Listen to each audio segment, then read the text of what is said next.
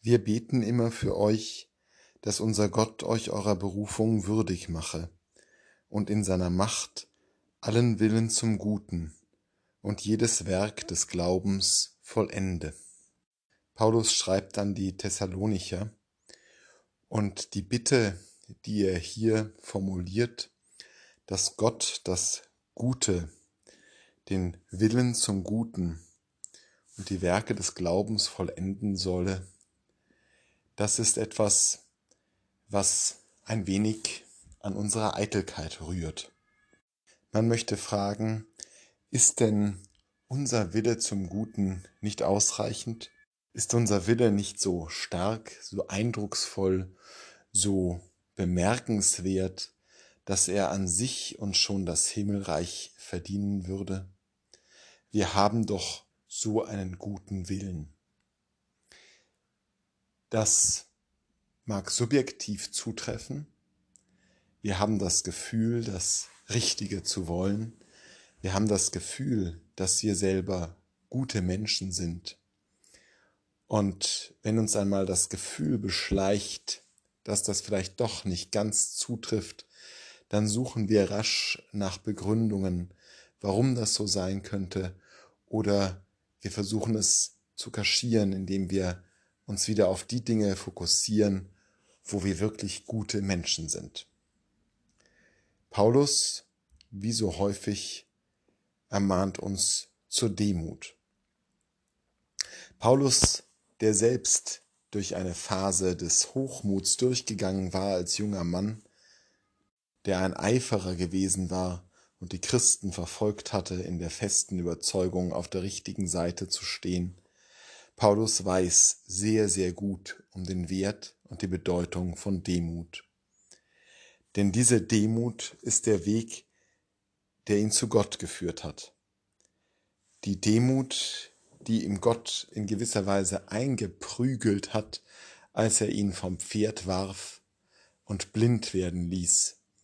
Diese Demut, die musste Paulus auf schwerem Weg lernen. Vielleicht sind die Erzählungen vom Sturz vor den Mauern von Damaskus und von der Erblindung tatsächlich auch Umschreibungen des Lernens der Demut, die Paulus herausforderte.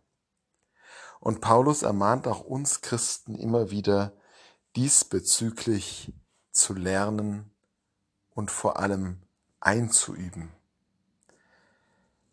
So wertvoll und wichtig unser Beitrag ist, so zentral es ist, dass wir den guten Willen haben und dass wir uns um Glauben bemühen, so stellt Paulus doch klar, das Gute, was letztlich geschieht, geschieht durch Gott, die Quelle alles Guten.